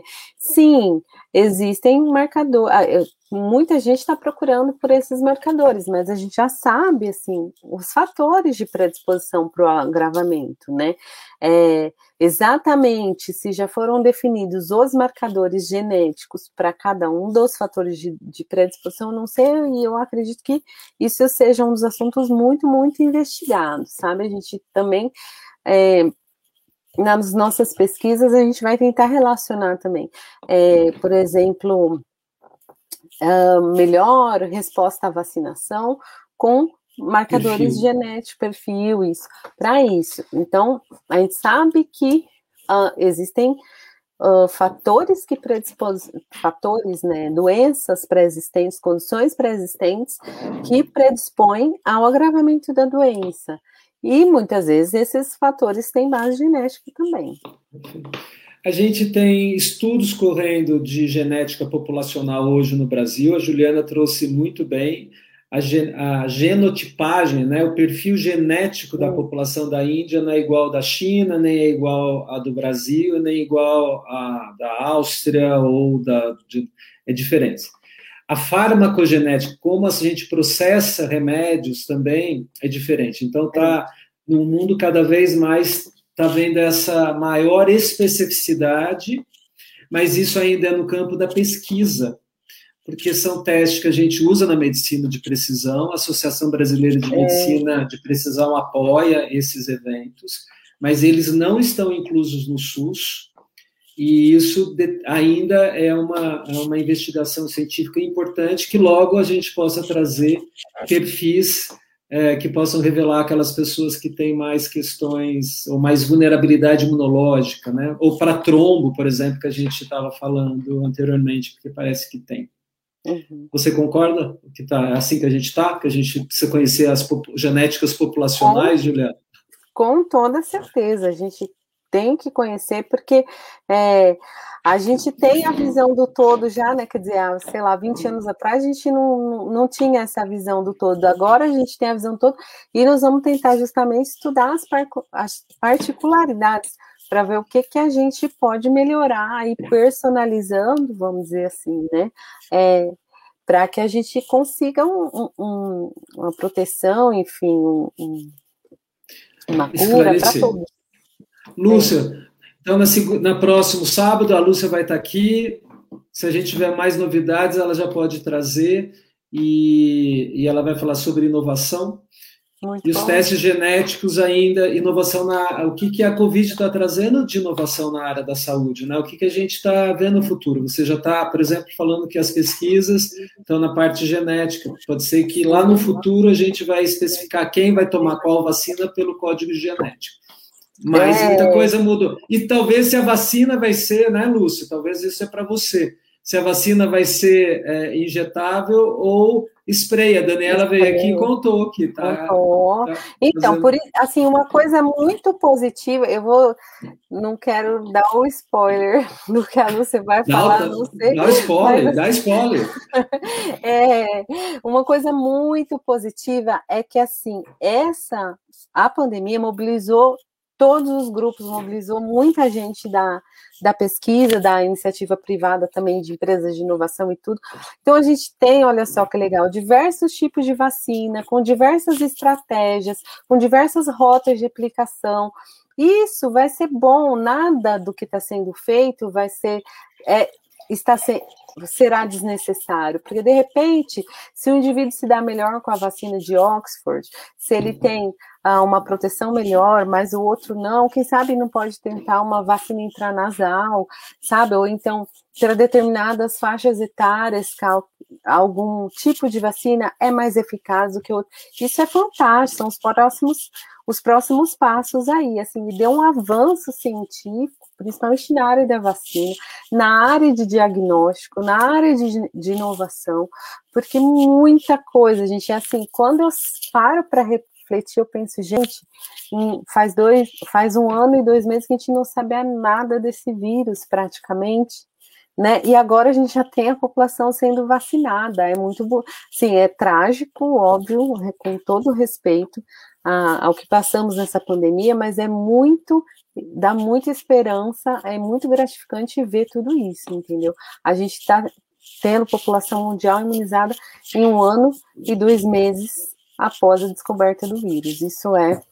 E nós somos muito gratos a você, Juliana, cientista do Brasil, Daniela, que a gente está aqui para é, impulsionarmos e validarmos que ciência cura e que o cientista tem um papel importante na riqueza de um país é, e que vocês consigam, é, como a Lúcia, e continuarem na evolução e trazendo muitas curas para nós. A gente tem mais perguntas. Olha só, pessoal, a gente está quase chegando ao final. Quem tiver mais perguntas, eu sou muito comprometido em, em, em responder. Então, por favor, faça e depois a gente vai encerrar, porque eu não vou conseguir, a Juliana não vai, não vai conseguir responder e eu gostaria que vocês saíssem daqui e respondiam. Tem algum estudo que mostra a relação entre ferritina alta e infecção com corona? É, ai, nos primeiros estudos que se fizeram, a gente tinha sim, tinha assim, uh, era uma coisa, uma correlação mesmo, mas eu vou te confessar que eu mesma não segui esses, esses estudos. Mas a ferritina era assim um dos parâmetros que, que eram dosadas sim. Eu vou trazer a minha contribuição aqui também. Otê, obrigado pela pergunta. A ferritina é um marcador hoje que pode ser de uma doença, hemocromatose, ela é genética, e isso a gente tem que ver os níveis. Mas ela está muito presente na síndrome metabólica, uma doença altamente inflamatória. Então, Hoje a gente sabe que a, a Covid-19 é própria de gente inflamada, inflamada no sentido estresse oxidativo, assim, é muito sofisticado isso. Então não é inflamada de. é um sangue inflamado, é um sangue mais enferrujadinho, a gente chama isso de estresse. E a ferritina é um dos do, uma das questões que nos deixa mais enferrujados, viu? Então, quem tem ferritina alta tem que tratar, isso é muito importante, é um, é um indicador de, de agravamento de saúde. Inclusive, a única referência que eu tenho hoje que sangria é, é, é feita é, terapeuticamente é no caso de hemocromatose. Quando a ferritina é muito alta, o único tratamento que você faz é você fazer retirada de sangue é, para diminuir a ferritina. A gente chama de sangria terapêutica e numa outra doença que chama policitemia. Mas essa é importante isso aí. Então a, a ferritina alta não é bom. Ferritina alta não é bom. Não é bom. E a ivermectina, tem pesquisa clínica, viu, ah, Obrigado. A gente vai destruir isso aqui agora, hein? Gente, todos os trabalhos com a ivermectina não foram conclusivos. Não tem um trabalho falando, olha, a ivermectina, sim, ela protege preventivamente, ou ela é um ótimo uh, medicamento para profilaxia. Não, não, não temos isso. Tá? Pelo contrário, a gente sabe muitos efeitos colaterais hepáticos do uso indiscriminado de ivermectina e outros vermífugos e outros uh, uh, medicamentos dessa classe. Então. Olha só, é, ivermectina, na, na última live, o Christian Hoffman, ele é especialista em microbioma, ele veio, nos trouxe e nos alertou. Além de não ser efetivo, não tem eficácia alguma, está destruindo a nossa flora intestinal, está mudando o sistema imune e a gente vai ficar pior. Assim como quem usou muita azitromicina está destruindo a possibilidade de no futuro a gente usar esse excelente antibiótico de tanto que foi usado porque a bactéria cria resistência. Então, por favor, o kit COVID não existe, está proscrito no mundo todo. Não usem. Ele não, é, não é científico. Gente, a microbiota tem um papel tão importante na nossa proteção e ela modula o sistema imunológico, ela tem diversas funções, ela pode ajudar, é, potencializar a ação do sistema imune, né? Então, gente, por favor, não façam isso. É verdade que as últimas pandemias foram de 50 a mil, 50 mil vezes piores que essa? Então, a gente já falou no começo, né? Por Isso. exemplo, a gripe espanhola, é, em dois anos, matou entre 40 e 50 milhões de pessoas, estima-se. O HIV até hoje já matou 35 milhões de pessoas, desde o início da epidemia em, 1900, é, em cerca de 1980. É, sim, sim, foi, foi pior, mas também essa, a gente tem que reconhecer que essa doença ela se espalhou num tempo curtíssimo, né? Então, por exemplo, em dezembro de 2019 tinha sido identificado o primeiro caso, os primeiros casos em Wuhan, né? É, é, da pneumonia atípica, né? Que posteriormente foi atribuída ao, ao SARS-CoV-2. E em desde março de 2020, ou seja, em menos de três meses, a OMS já declarou a pandemia. Ou seja, essa pandemia pode não ter sido a, a, pior da história, mas com certeza foi a que se espalhou mais rápido na história. Tereza, é ótima pergunta, eu também concordo. A gente está se habituando a ver 3 mil mortes, 4 mil mortes por dia, é muito, vocês não têm noção no mundo, né? E, e, e isso porque algumas coisas a gente não tem acesso.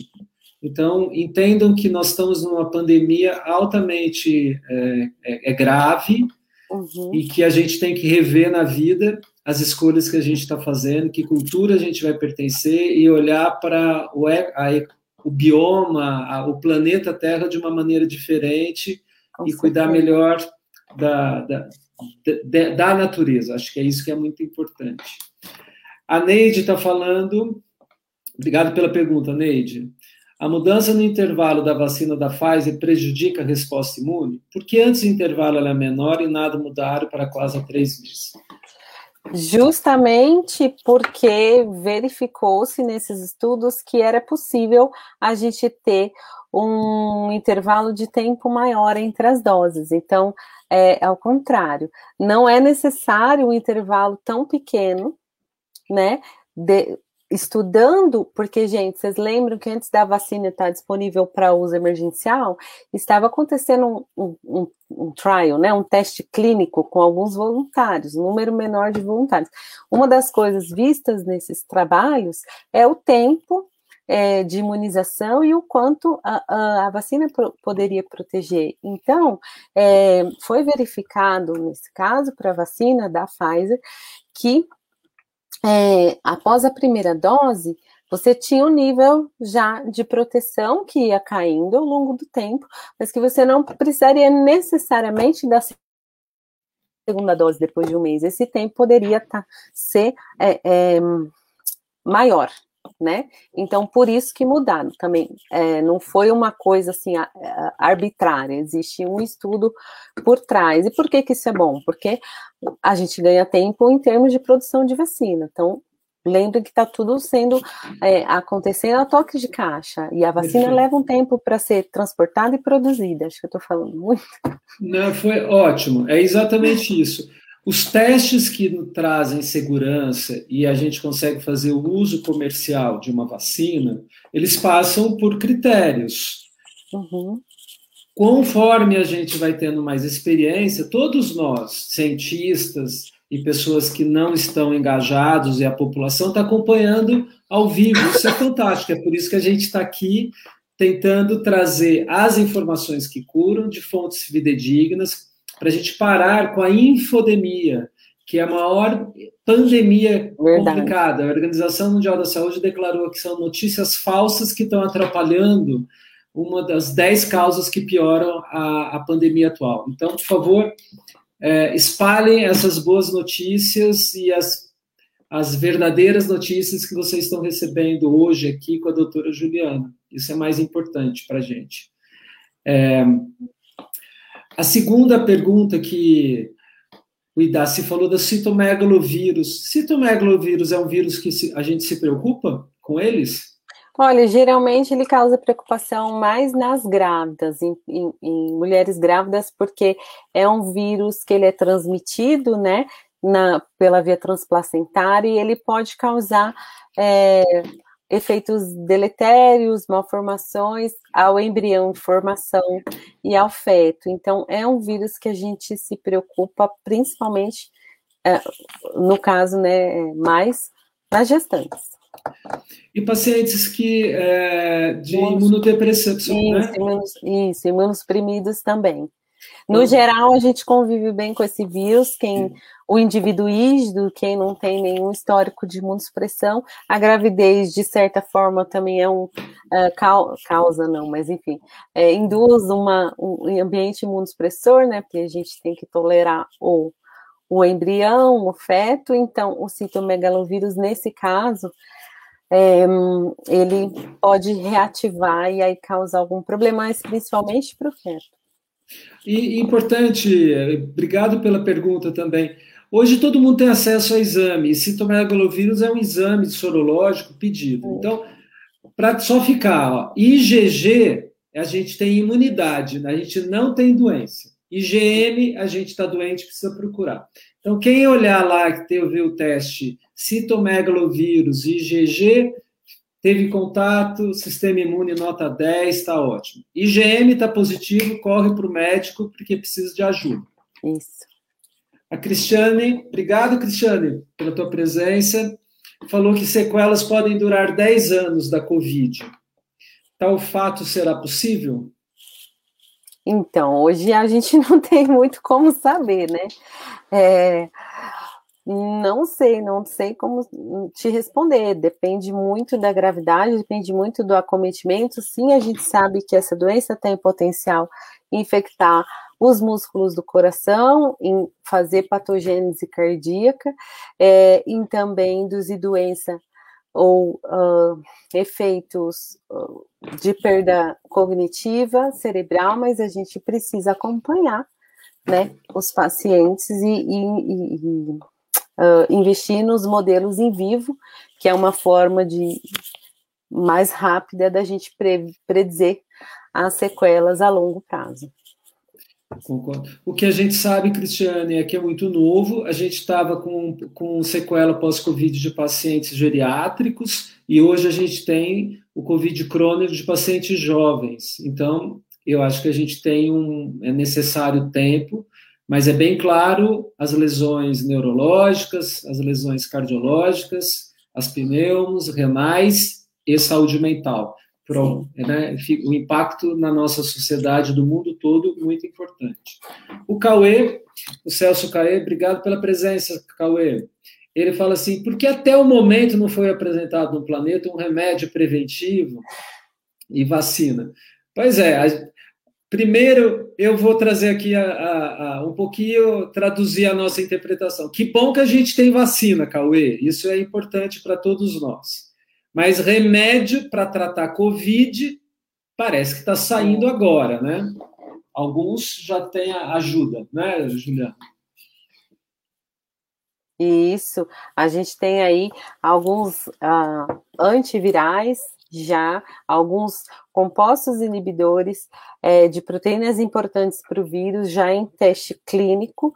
Então, não foi uma coisa fácil de achar, porque assim, desde março, é, abril do ano passado, a bioinformática, por exemplo, né, a área de, de bioinformática, é, comece, eles começaram a procurar um, no banco de dados fazer screening né, de drogas, ou seja, a partir do momento que o genoma do vírus foi, foi sequenciado e que deu para uh, predizer a estrutura proteica, enfim, as ligações entre o receptor viral na célula e a spike do vírus foram sendo determinadas, as bases moleculares disso foram sendo determinadas, é, já começamos, os cientistas já começaram a screenar possíveis compostos capazes de impedir cada uma das fases do ciclo replicativo do vírus, desde mesmo a parte da entrada na célula. Então, demora, uma coisa que demora do zero, assim, todos os medicamentos que a gente tinha antivirais, é, nenhum deles, assim, apresentou uma eficácia muito boa, antes SARS-CoV-2. Então, foi ali sendo uma coisa meio paliativa, tá, apresentava alguma melhora, mas assim, naquela época, qualquer dois dias a menos de internação em UTI já já estava salvando vidas, entendeu? Então, por mais que a gente não teve uma droga específica é, e, e, altamente eficaz, a gente tentou ir fazendo, né, a clínica um paliativo e ao mesmo tempo estudando possíveis alvos, porque era um, um novo vírus.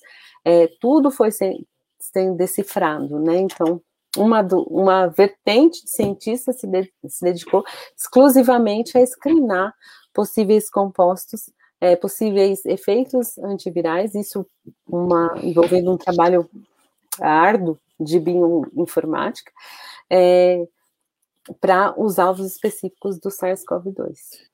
Acho que tem, a gente também tem a expectativa do que a AIDS tem ensinado, né? De que a gente, Sim. o vírus vai tendo as suas mudanças, a gente vai tendo o coquetel, e, e, por esse conhecimento da AIDS no final das, sei lá, de 2000, trouxe grandes avanços para o câncer também. Muita, muita coisa boa vai surgir com essa desgraceira para todos nós. Com certeza. Acredito. Mas é muito recente e a ciência está fazendo um papel. No Brasil já tem três ou quatro medicamentos para o tratamento de Covid, que tem aprovação rápida, não para uso, mas local. local. Os nossos intensivistas estão de parabéns, enfermagem, então tem muita uhum. coisa acontecendo. Tenho algumas perguntas aqui que eu vou colocar numa só, que são os prazos das vacinas. Eu acho que isso é muito importante. A Coronavac, ela tem uma, uma variabilidade de 21, 28 dias, AstraZeneca, três meses, e no Brasil teremos Janssen e teremos possivelmente Pfizer no final do semestre. Vamos falar agora o que, é, para as pessoas que estão aqui nesse país, quando se toma uma dose, você tem já a dose efetiva, eficácia do sistema imune nosso, Juliano? Não. A gente não tem, principalmente para a Coronavac. Tá? Aí eu não estou entrando no mérito de discutir qual é a melhor vacina ou não, mas são dados. Então, você tomou uma dose, primeira coisa, antes de 15 dias, não temos nada, não temos quase proteção. É onde o nosso sistema imune está ali começando a trabalhar para poder é, gerar uma memória imunológica específica ante o SARS-CoV-2. Então, assim, você tomou a vacina. E, assim, infelizmente, estão acontecendo vários casos de infecção, infecção pós-vacinal, e às vezes, por conta desses tempos curtos, né? Então, a pessoa toma a vacina, deu cinco dias, já para de se proteger. Não é assim a gente, o nosso organismo ele precisa de um tempo para montar a resposta imunológica. E, por exemplo, para a Coronavac, essa resposta imunológica ela não é tão eficiente é, só com a primeira dose da vacina. Então, a gente tem que continuar se protegendo até pelo menos 20 dias depois da segunda dose que é onde o nosso organismo vai estar ali desenvolvendo os anticorpos protetores, desenvolvendo as, as células T por exemplo, que vão é, poder combater a infecção viral. É, acho que a Vânia também faz uma pergunta aqui indireta, e eu pus, que é, e aí, além, a gente sabe que precisa tomar a dose é, complementar, a primeira não é efetiva, independente de, das doses todas, Tirando a Janssen, mas a Janssen vai ter que rever em relação à mutação, né? Sim. Muita gente ficou esperando a Janssen nos Estados Unidos. A Janssen é, é parecida com a AstraZeneca, a Sputnik, que é o a Daniela já explicou, que é o, é o vetor. A pergunta é, e aí, a gente vai ter que usar essa nova vacina depois de quanto tempo a gente vai ter que ser revacinado? Ah, pois é. A gente ainda não sabe, isso é uma coisa que está sendo testada, porque, por exemplo, desde os, primeiros, desde os primeiros trials, a gente ainda não tem um ano, né? Então a gente vai, vai começar é, a ter essa avaliação pós um ano, agora em agosto, julho, né? Então aí que vão sair os dados de um ano pós-vacina. Nós não sabemos ainda é, é, dizer qual vai ser o prazo da reimunização, vamos chamar assim. É isso aí, Vaninha. Eu acho que é, uma jornalista nota 10, E a gente tem um monte de informação que não sabe. É importante que vocês todos vacinem e a gente fique imune, distanciados. Existe a previsão do terceiro repique para a gente, Juliana? Existe a previsão do? Da terceira onda daqui a algum tempo? Como você gente, vê? Eu vejo que sim. Eu acho que sim, podemos é, ter sim uma terceira onda. Acho que o Brasil é um país de dimensões continentais, fica muito difícil é, a gente manter uma uniformidade né, em termos de é, medidas restritivas, vamos dizer assim. E uma coisa que eu acho que pode facilitar isso é o ritmo lento da vacinação, que está é, é, acontecendo aqui. Então, eu acredito que as pessoas têm que muito se proteger, continuar com. Eu sei que é difícil, temos que ter muita paciência, resiliência ainda, continuar com as medidas prote, protetivas, né? Uso de máscara, lavagem das mãos, uso de álcool 70 porque a gente ainda não está livre, a gente não conseguiu reduzir o vírus de circulação. O vírus está aí, né? Então, uh, eu acho que sim, pode ser que tenhamos sim uma terceira onda. Está previsto, acho que todos o, a gente deve a gente deve aproveitar os respiros. Então, quem se vacinou, mantenha afastado. Importante também é, lembrar que o fato de ser vacinado não significa que você já está com o teu sistema imune acrescido. Então, se você não fez o, o, o esquema completo, então tem que recomeçar. Tem que recomeçar. E os estudos mostram que a gente deveria aguardar duas, três semanas depois da segunda dose, mas quanto mais distante, mais amadurecido é o teu sistema imunológico. É isso, Juliana? Sim, exatamente, é isso. Juliana, quem fez essa pergunta é a minha tia querida Ivone Bolos. Ela Ai, é uma professora ela é uma é uma pessoa é, um, é uma senhora ela não gosta de falar a idade mas ela é muito experiente na vida. Ai, então, obrigado pela ela fez essa pergunta. É, o vírus da herpes que é um vírus fica sempre no sangue de quem teve a doença? Olha não necessariamente no sangue mas ele fica assim no organismo de quem teve a doença ele fica ali em latência, num processo que, chama, que a gente chama. O vírus herpes é um vírus, assim, fantástico, pra, bem didático para a gente explicar a virologia. Ele é um vírus de DNA, então ele integra no genoma humano e ele pode fazer um ciclo lítico ou lisogênico e ele pode entrar em latência. Então, ele fica ali integrado no DNA de algumas células nossas, sim, ele fica ali. E aí, uh, eventualmente, e aí gente, é uma área que eu gosto muito porque fala do estresse, então o estresse, estímulos oriundos do estresse psicossomático, psicológico, até traumático, podem fazer com que o vírus da herpes comece a se replicar novamente, mas sim, ele fica ali guardadinho no meio do nosso DNA. Ótima pergunta.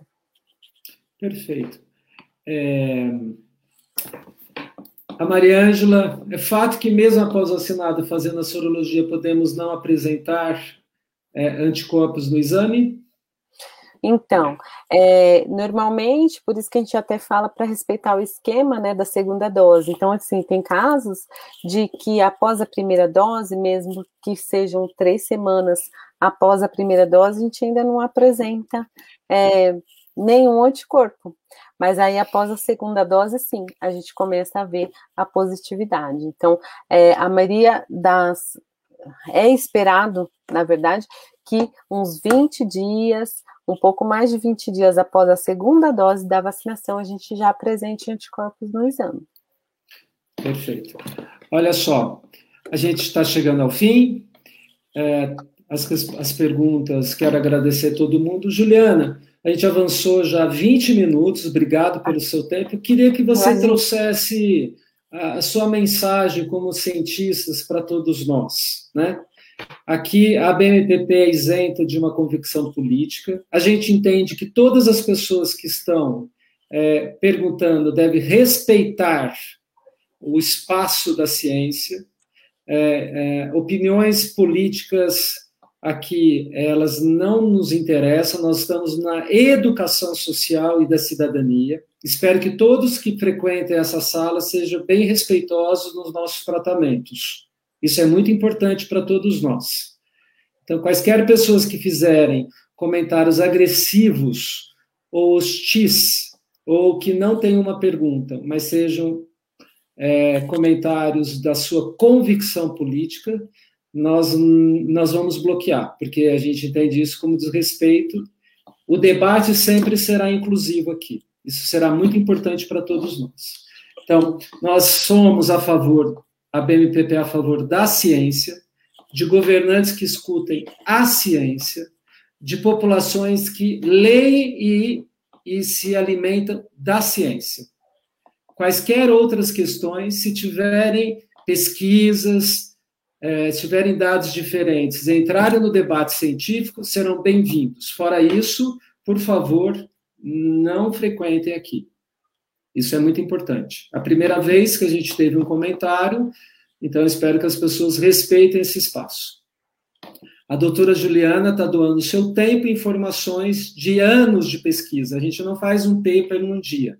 Quero trazer para todos vocês que para se fazer pesquisa, é, no mínimo no Brasil, talvez um ano para completar, porque a gente tem um monte de defasagem que também os nossos governantes, a política, não nos apoia integralmente. Mas estamos aqui para falar do que a gente, no que nós estamos evoluindo. E é desse lugar, Juliana, que eu gostaria que você deixasse a sua mensagem para todos nós brasileiros que escutam a ciência, que estão aqui para aprender, para divulgar o que é verdadeiro, o que hoje temos de maior segurança para lidar com a nossa segurança da vida, a nossa integridade da nossa vida, o respeito a todos. Agora a palavra é com você. Bom, primeiramente eu queria agradecer a todo mundo é, que assistiu às perguntas, ao convite do Rubens, é, a, a BMPP também, pela oportunidade. E acho que a mensagem é, muito, são, eu estou tentando tirar algumas coisas positivas desse período da pandemia. Acho que a primeira eu já falei aqui para vocês, é que a gente criou, eu acho muito bonito todo esse esforço uh, mundial dos cientistas, dos pesquisadores médicos, da linha de frente. É, e assim, a gente nunca colaborou ou conversou tanto assim, nem olha, faz 20 anos que eu estou na pesquisa e a gente nunca interagiu tanto assim. Então, assim, foi um exemplo de cooperação, de união, independente é, do apoio financeiro governamental que muitas vezes deixou a desejar, entende? Mas ah, os cientistas, os médicos, os enfermeiros, fisioterapeutas, todo mundo que estava ali na linha de frente, é, eu queria parabenizar, estão de parabéns porque em um ano você sequenciar o vírus e já começar a vacinar uma população não é brincadeira. A gente não sabia o que a gente tinha na mão, e aí cada um, colocou, deu o seu. A gente costuma dar o coração para a pessoa, mas acho que nessa vez a causa era tão tão emergencial, tão importante que cada um pôs um pouco ali do seu, de tudo que tinha para oferecer e a gente conseguiu chegar nesse resultado. É a melhor vacina? Não. É o melhor dos cenários? Não, mas eu tenho certeza que é o melhor possível para o momento. E eu acredito que outra coisa positiva foi divulgar a ciência, a boa ciência, para a população, porque nunca antes a gente tinha essa oportun, tanta oportunidade de falar e falar das nossas pesquisas, e eu acho que qualquer cientista vai concordar comigo quando a gente começa a falar da ciência, nosso olho brilha, a gente fica aqui conversando horas e horas sem ninguém cortar. Então, é, é, eu acho que poder falar da boa ciência, divulgar boa ciência, o trabalho de excelência também foi uma ótima é, oportunidade e deixar a população em maior contato com a gente, porque é, de repente o cientista ele ficava ali no seu quadrado no laboratório e não, não dialogava e de repente ninguém sabe o nosso papel, o nosso valor por conta disso. Então esse canal tá foi super estreitado, né, por causa dessa pandemia. E eu acho que é isso. É, Juliana, Primeiro, obrigada, Maria Eduardo, o tempo que a gente roubou dela, né?